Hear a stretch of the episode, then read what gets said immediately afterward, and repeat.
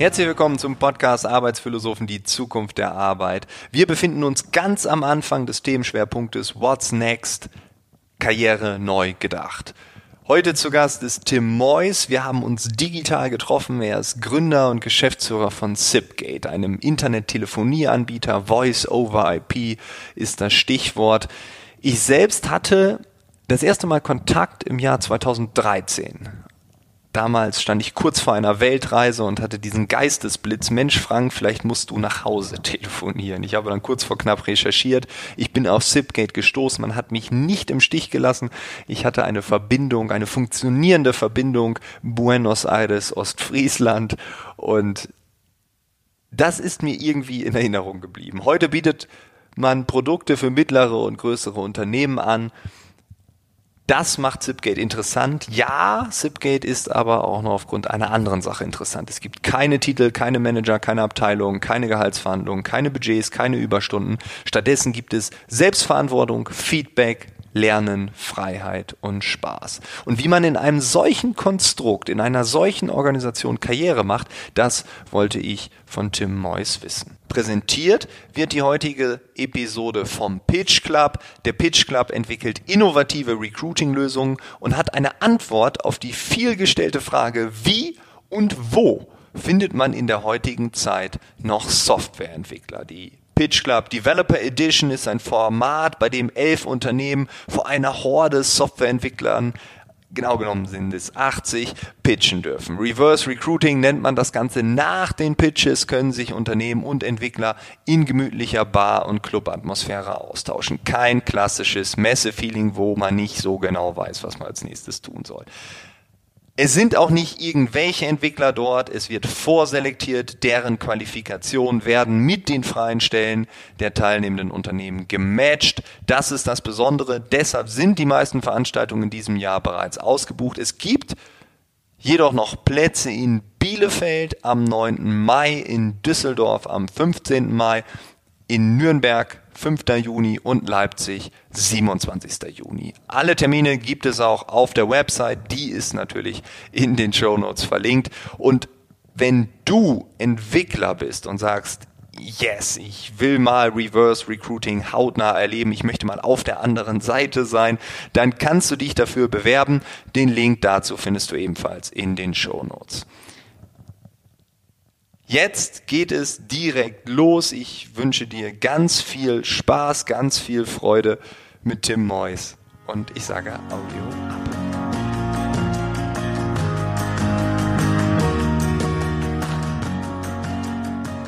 Wie macht man bei Zipgate Karriere, wenn man nicht aufsteigen kann? Also grundsätzlich die Tatsache, dass bei uns, oder die Idee, dass es bei uns keine Hierarchien gibt, die ist erstmal so nicht richtig, zumindest im Wortsinne nicht. Wenn ich auf dem Flur entlang laufe und ich treffe jemanden, der seit 20 Jahren Java programmiert und ich stelle ihm eine Frage zu Java, dann haben wir eine automatische Hierarchie und zwar haben wir eine fachliche Hierarchie, in der er der Experte ist und nicht der Vollidiot. Ähm, das ergibt sich immer wieder aufs Neue, auch gerade in Gruppen entstehen ähm, Ad-Hoc-Hierarchien, die minütlich wechseln können, wenn je nachdem, worum es geht, was das Thema ist. Ähm, und eine fachliche Hierarchie an sich ist ähm, auf gar keinen Fall ausgenommen an der Stelle. Was wir nicht tun, ist eine disziplinarische mit einer fachlichen Hierarchie vereinen, so wie das normalerweise ist, wenn dann der Abteilungsleiter gleichzeitig der Beste fachlich ist und derjenige, der entscheidet, wer wann Urlaub nehmen darf oder vielleicht sogar die Firma verlassen muss. Diese, diese Zusammenführung haben wir auseinandergezogen und haben in weiten Teilen die disziplinarische Hierarchie aufgelöst und in die Hände der Teams gegeben. Das heißt also, es gibt nicht keine Hierarchie, nur diese klassische pyramidiale Organisation, wo es Abteilungsleiter und Chef von einem Chef einem Chef von einem Chef von einem Chef gibt, die gibt es in der Form bei uns nicht. Und genau dieser eine Karriereweg, Chef vom Chef vom Chef werden, der ist bei uns leider nicht möglich. Das heißt also, wenn es dir darauf ankommt, dass der Titel auf deiner Visitenkarte immer länger und immer wichtiger wird über die nächsten 20 Jahre, oder wenn du nach fünf Jahren einen eigenen Parkplatz und nach zehn Jahren ein Eckbüro haben möchtest, dann sind das genau die Sachen, die bei uns in der Form nicht verfügbar sind.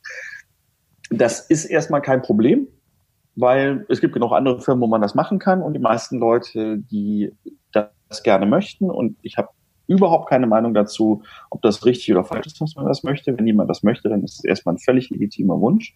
Ähm, Und wenn ich dann einfach zu jemandem gehe, keine Ahnung, einem DAX-Unternehmen, einem anderen größeren Konzern, selbst im Mittelständler mit ein paar hundert oder vielleicht ein paar tausend Mitarbeitern, da findest du äh, unendlich Möglichkeiten, so einen Weg zu gehen und äh, das auch in ganz tollen Unternehmen, ganz tollen Feldern ähm, einfach für dich genau richtig zu machen. Wenn du zu uns kommst, dann ähm, ist es anders. Dann geht es halt tatsächlich darum, diese fachliche Hierarchie auszuführen ähm, oder vielleicht über die Zeit auch deine Rolle zu wechseln. Du kannst bei uns ganz problemlos als Softwareentwicklerin ähm, oder als Grafiker anfangen und über die Zeit deinen Job in einen anderen Bereich entwickeln. Du kannst also tatsächlich die Rolle wechseln und irgendwann Produkt machen oder halt äh, Agile Coach werden, wenn das äh, dein Thema ist. Das wird eine Weile dauern. Wir werden auch mit dir gemeinsam diskutieren, ob das ein sinnvoller Weg ist.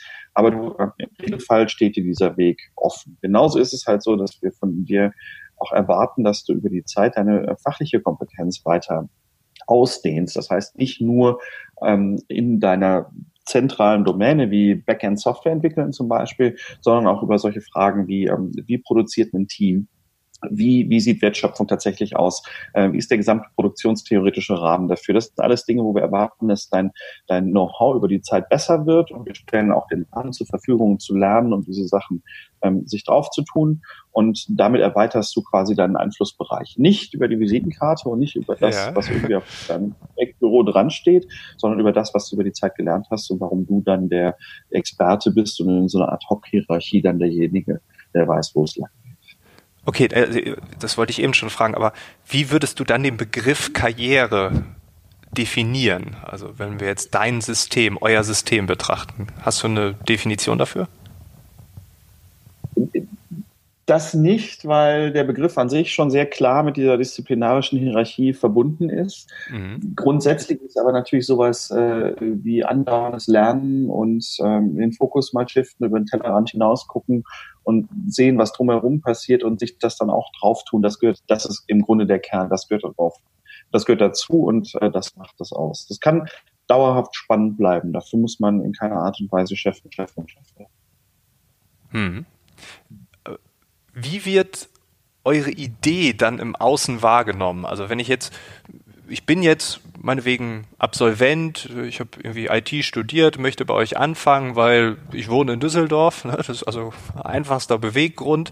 Ich bewerbe mich jetzt bei euch, kenne nur diese klassische Karriere, ähm, bewerbe mich. Ähm, was passiert dann mit solchen Menschen? Also habt ihr dann so einen Dialog? Erklärt ihr denen, ey, sorry, das, was du suchst, das gibt's bei uns nicht. Willst du nicht das mal ausprobieren? Habt ihr da manchmal so, ähm, äh, ja, so Seelen, die sich dann doch verirrt haben in euren Bewerberprozess? Lustigerweise mittlerweile gar nicht mehr. Okay. Und zwar liegt das daran, dass jemand, der das möchte, sehr klar weiß, wo er das bekommt. In Düsseldorf kannst du von Henkel über alle möglichen Versicherungen ähm, äh, zu einem ganzen Schwung anderer großer Unternehmen gehen. Und wenn du die von außen anguckst, dann siehst du sofort, dass die das liefern, äh, woran du Interesse hast. Bei uns ist es eher andersrum. Zu uns kommen genau die Leute, die in der Bewerbung schreiben, ich war mal bei euch, ich habe gesehen, was ihr macht. Und das spricht mich an und das ist genau das, was mich interessiert. Und ich möchte gerade nicht in dieses System gehen, wo ähm, der klassische Karriereweg vorgezeigt ist. Also die, die Alternative ist für viele Leute schon sehr gut greifbar und nachvollziehbar. Und die Leute, die sich für die Alternative interessieren, die schlagen dann bei uns auf. Hat sich dann auch die Personalarbeit an sich verändert? Also habt ihr früher Stellenanzeigen gemacht und jetzt kommen die Leute einfach so bei euch vorbei und sagen, Mensch, wir haben gelesen, ihr seid anders, ihr seid cool, wir müssen für euch arbeiten?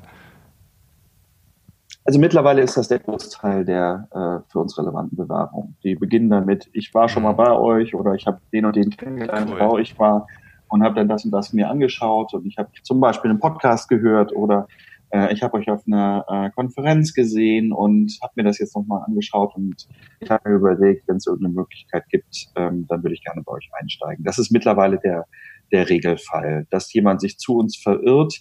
Das passiert schon in den Jobs, wo der Fachkräftemangel noch nicht so hart ist. Ähm, sowas ja. wie Marketingjobs oder so, da gibt es dann schon mal, wenn du eine Stellenanzeige schaltest, einfach Leute, die noch so viele Bewerbungen rausschicken an viele offene Stellen. Ähm, mhm. Aber in den Bereichen, wo der Druck größer ist, Softwareentwicklung zum Beispiel und Produkt, da kriegen wir fast nur noch ähm, relevante Bewerbungen von Leuten, die vorher sich Gedanken darüber gemacht haben, ob das zu, zu ihnen passt oder nicht. Würdest du im Rückblick sagen, dass es ein krasser Wettbewerbsvorteil ist? Also, dass ihr so seid, wie ihr seid, dass deshalb auf diesem Markt der wenigen, der Softwareentwickler meinetwegen, die Leute auf euch zukommen und sonst hättet ihr es viel schwerer?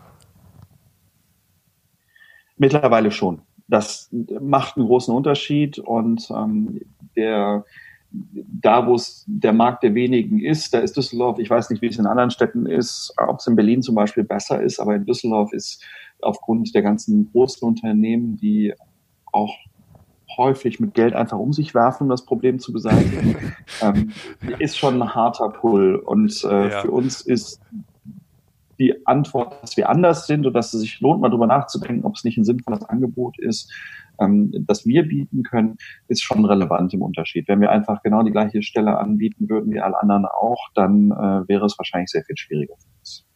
Ja, hast du mal so eine ganz absurde Summe für eine ganz äh, einfache Stelle gehört? Nee, sowas, sowas passiert nicht.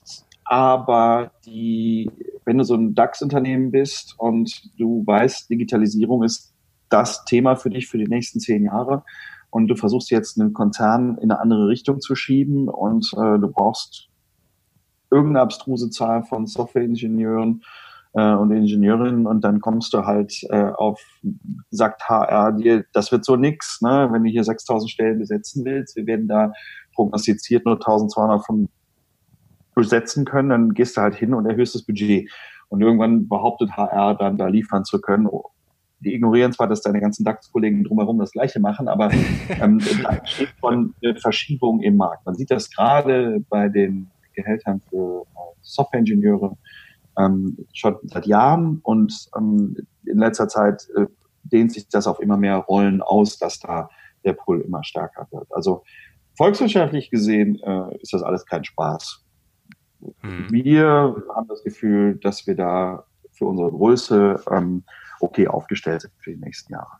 Ja, okay. Weil ich habe einfach so direkt gefragt, weil der letzte Themenschwerpunkt war ja Zeit versus Geld. Da haben wir ganz offen über Geld gesprochen. Ich habe neulich jemanden kennengelernt, ähm, also Bachelorabschluss ähm, im Bereich äh, Business Analytics, also wirklich ganz rar gesäte Spezies. Mhm. Und äh, da wurden dann also nicht nur 90.000 geboten, sondern auf einmal war das sechsstellige schon da. Also Einstiegsgehalt nach dem Studium. Und das fand ich richtig krass.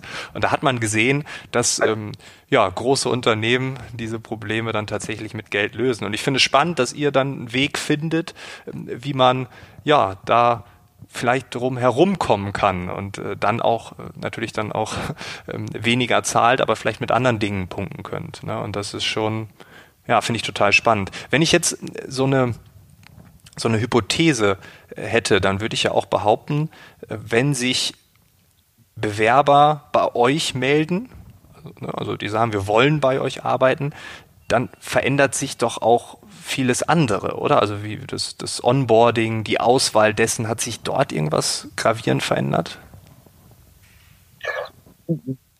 Das haben wir tatsächlich im Rahmen des Gesamtumbaus auch restrukturiert und heute machen das bei uns Peers.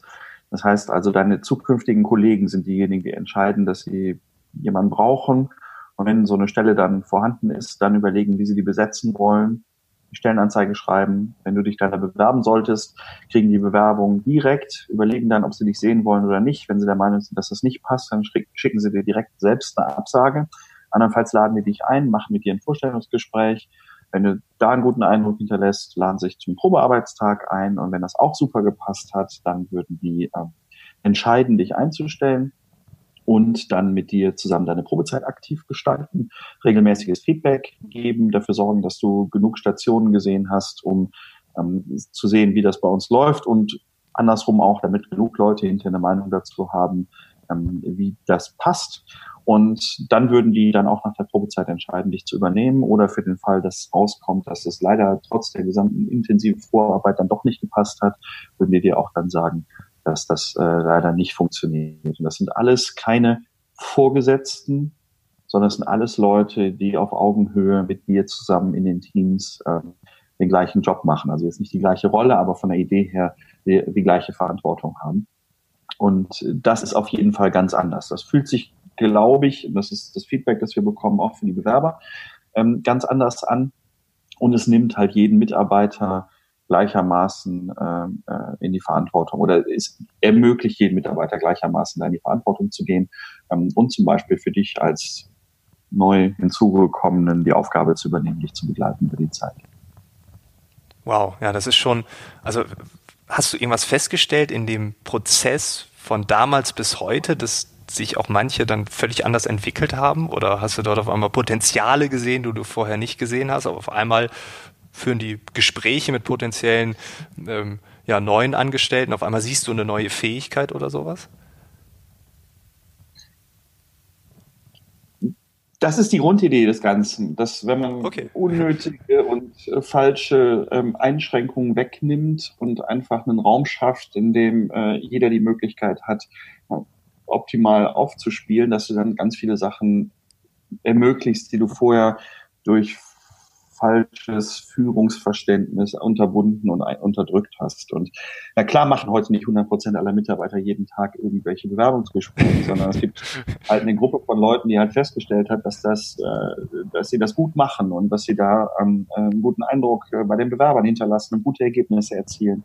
Und äh, die kümmern sich dann mehr drum als äh, vielleicht andere, die irgendwas anderes machen. Aber die Möglichkeit, dass jeder daran teilnimmt, erzeugt halt erstmal überhaupt den Raum, in dem solche Sachen dann entstehen können. Also ich glaube, dass der Prozess heute wahnsinnig viel besser ist als früher, als ich dafür verantwortlich war. Also ich habe weder die fachliche Kompetenz gehabt, damals in vielen Bereichen die Sachen zu entscheiden. Ich habe natürlich als eine Person ganz viel härteren Bias in alle möglichen Richtungen, als wenn du immer wieder kontinuierlich wechselnde Gruppen hast. Ich habe die Leute teilweise ähm, gar nicht gesehen in ihrem Arbeitsalltag und musste trotzdem hinterher in irgendeiner Art und Weise so eine Probezeitentscheidung ja, treffen. Ja. Das heißt, war eigentlich völlig kaputt. Ich habe ja. neulich noch auf dem Gang gestanden und ähm, gesagt, kannst du dich noch erinnern, wie das früher war, als ich dann hier die Tür aufgerissen habe äh, und euch jemand reingeworfen habe am Kragen gesagt habe, hier, das ist euer neuer Kollege und ich war total überrascht, dass da überhaupt jemand kam, der den Namen mir nicht mal kannte. Und dann war ich nochmal herzlich gelacht darüber, wie abstrus das eigentlich war, was wir da früher gemacht haben. Ähm, insofern ist das, glaube ich, heute schon sehr, sehr viel besser. Ja, krass. Es hat sich alles verändert eigentlich, so könnte man sagen. Außer wir arbeiten noch, das hast du zum Anfang ja schon gesagt. Aber wenn wir, wir nehmen jetzt mal an, ähm, also jetzt hört das jemand, der hat diesen Begriff Karriere noch, der sagt aber, okay, die Welt wird so, wie, wie ihr sie lebt. Ähm, vielleicht werden immer mehr Unternehmen so arbeiten, wie ihr es tut. Und dann hört man oft den Begriff der Future Skills. Das ist vielleicht gerade en vogue. Das World Economic Forum hat die mal ausgegeben. Und jetzt werden die ganz oft zitiert. Was glaubst du, müssen wir in den nächsten fünf oder zehn Jahren meinetwegen lernen? Was müssen wir in der Zeit auf jeden Fall können? Gibt es da so Dinge, wo du sagst, in unserer Welt und aber auch da draußen immer mehr braucht man die und die Dinge? Also ich glaube, dass es wahnsinnig darauf ankommt, äh, zu verstehen, wie Gruppen von Menschen gemeinsam Probleme lösen können und was man als Einzelner dazu beiträgt, solche Dinge, die zu verstehen, was komplex ist, was kompliziert ist und unterschiedliche Handlungsideen zu haben, je nachdem, was für eine Art von Problem man vor sich hat. Ähm, das sind so grundsätzliche Dinge, die man einfach intuitiv nicht sinnvoll kann egal wie man da dran geht, wenn man sich das selbst ausdenkt, kommt da eigentlich immer Schwachsinn raus. Und es sind, gibt seit hunderten, nee, seit hundert Jahren Leute, die strukturiert versuchen, drüber nachzudenken, wie sowas geht. Und das kann man, das kann man nicht nachdenken. Das muss man versuchen, schnell zu verstehen und dann anzuwenden, damit man sehr, sehr, sehr viel produktiver werden kann. Man kann sehr viel effizienter werden, man kann sehr viel effektiver werden in dem, was man erreichen kann. Und das macht das Ganze wesentlich weniger frustrierend. Also da ist ganz viel drin, was man lernen könnte und was man dann durch Anwendung verbessern kann. Hm. Also die Gruppe an sich wird einen viel höheren Stellenwert erleben als jetzt. Ich sag mal so, Wissensarbeit bedeutet ja eigentlich nichts anderes, als einen Stapel Hirne aufeinander zu werfen und zu hoffen, dass was Gutes bei rauskommt. Und äh, ein Stapel Hirne ist, außer jetzt so einen Mammut zu jagen und dann hinterher gemeinsam zu kochen und zu essen, nicht wirklich gut darauf ausgerichtet, komplexe Aufgaben äh, zu erledigen, wie wir heute sie aber täglich eigentlich im Büro auf dem Schreibtisch erleben.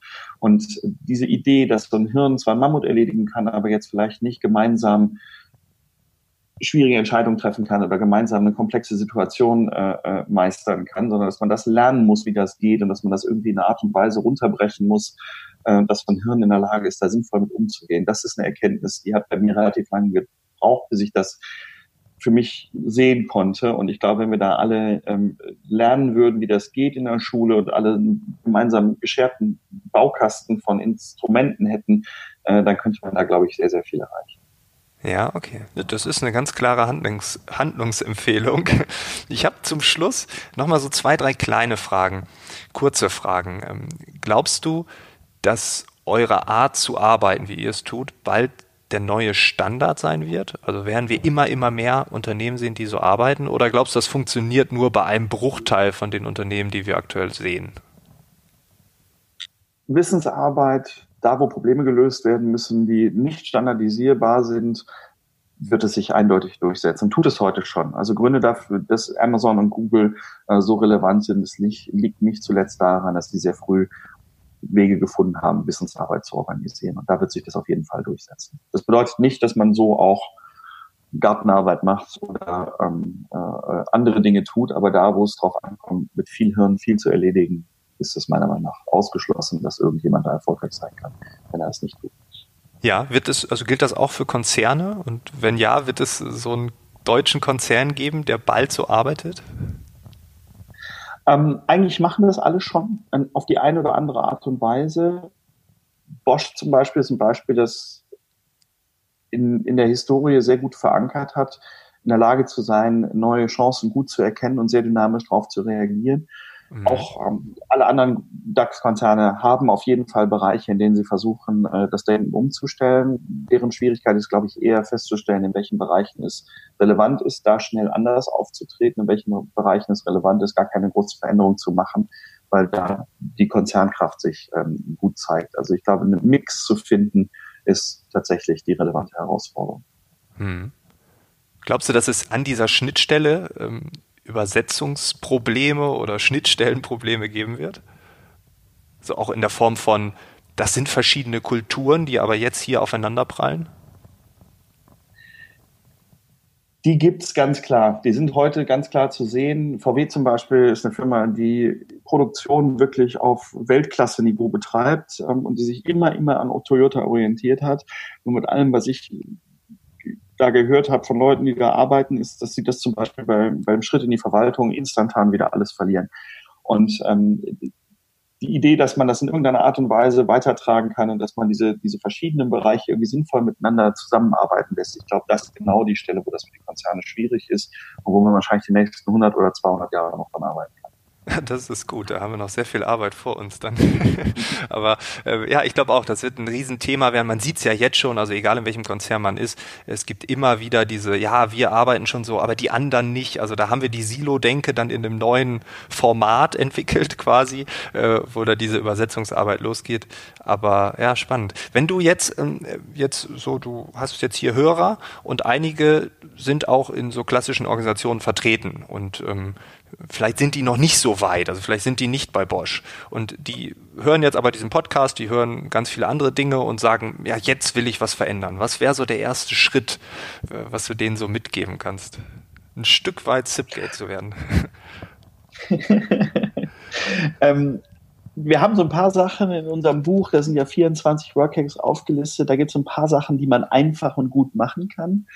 Ähm, wenn man so ein bisschen Spielraum hat, was zu tun was ich sehr gerne empfehle, ist, wenn man so ein paar Leute ist und was ändern möchte, ist so ein, ein dynamischeres Format einzuführen, um sich gegenseitig abzusünden oder neue Ideen auf den Tisch zu bringen. Und äh, wir haben da ein Format, das machen wir alle zwei Wochen, das nennt sich Open Friday und da treffen wir uns morgens alle zusammen zu einem Art Barcamp. Das heißt, es gibt keine Agenda. Man bringt die Agenda morgens mit, das heißt, man hat einen Zettel dabei, ein Sticky, da steht drauf, ich möchte heute über folgendes Thema reden und sagt dann, okay, dann nehmen wir 11 Uhr in dem und dem Raum. Und dann laufen alle Leute einmal vorbei und jeder hat seinen Sticky, den er diskutieren möchte, da hingehängt und hinterher hast du irgendwas zwischen 15 und 25 Meetings ähm, an, an dem Tag zu verschiedensten, völlig offenen Themen. Und das kann man relativ gut machen. Da braucht man nicht so viele Leute, das kann man, funktioniert bestimmt ab 15 oder 20.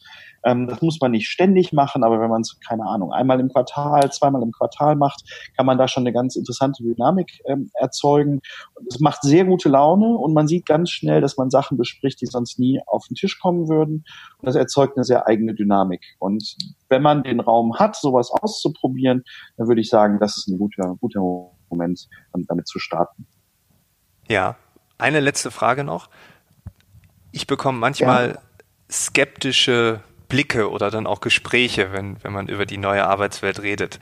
Und äh, du wirst das wahrscheinlich schon ein paar Mal gehabt haben, dass vor dir ein Unternehmer steht, der sagt, ja, das ist ja schön und gut, aber so, das geht nicht. Was begegnest du so jemandem? Das ist lustigerweise in den letzten Jahren sehr viel weniger geworden. Ja. Die, das ist nicht mehr so extrem, was wir machen. Es ist auch nicht mehr ähm, so wahnsinnig radikal oder neu oder ungehört, sondern es ist den allermeisten Leuten klar, dass um sie drumherum was passiert. Und es ist eher die Fragestellung, was bedeutet das jetzt konkret für uns? Und wie weit können wir da jetzt schnell auch selbst kommen? Insofern ist das gar nicht so mehr das große Problem, dass jemand an die Nicht-Adaptierbarkeit glaubt. Ist, nichtsdestotrotz musst du halt deinen eigenen Weg gehen. Wir haben 13.000 Besucher pro Jahr bei uns im Büro, von denen ungefähr 10.000 wow. oder 11.000 Büroführung mitmachen und sich erklären lassen, wie das geht. Und der Normalfall ist nicht die Frage, ich glaube nicht, dass das funktioniert, sondern der Normalfall ist die Frage, wow, das will ich auch, ich weiß jetzt nicht, wie der nächste Schritt ist. Also der Bedarf ist, glaube ich, für ganz viele Leute sichtbar. Ähm, es geht eher dann um die konkrete Umsetzung, wo, wo Fragen auftauchen. Okay, und ich habe die Antwort, weil mir begegnen manchmal noch solche Menschen. Und äh, dann diskutiere ich immer und dann streiten wir uns und am Ende schreien wir uns an, nein Quatsch, aber jetzt weiß ich in Zukunft, da werde ich einfach diese Folge weiterleiten, werde sagen, gib mir deine E-Mail-Adresse, ich schicke dir 25 Minuten mit Tim Moyes und der wird es dir ganz am Ende erklären. Und äh, ja, ich sage einfach nur vielen, vielen Dank für deine Zeit, vielen Dank für deinen Input und äh, ja. Sehr gerne.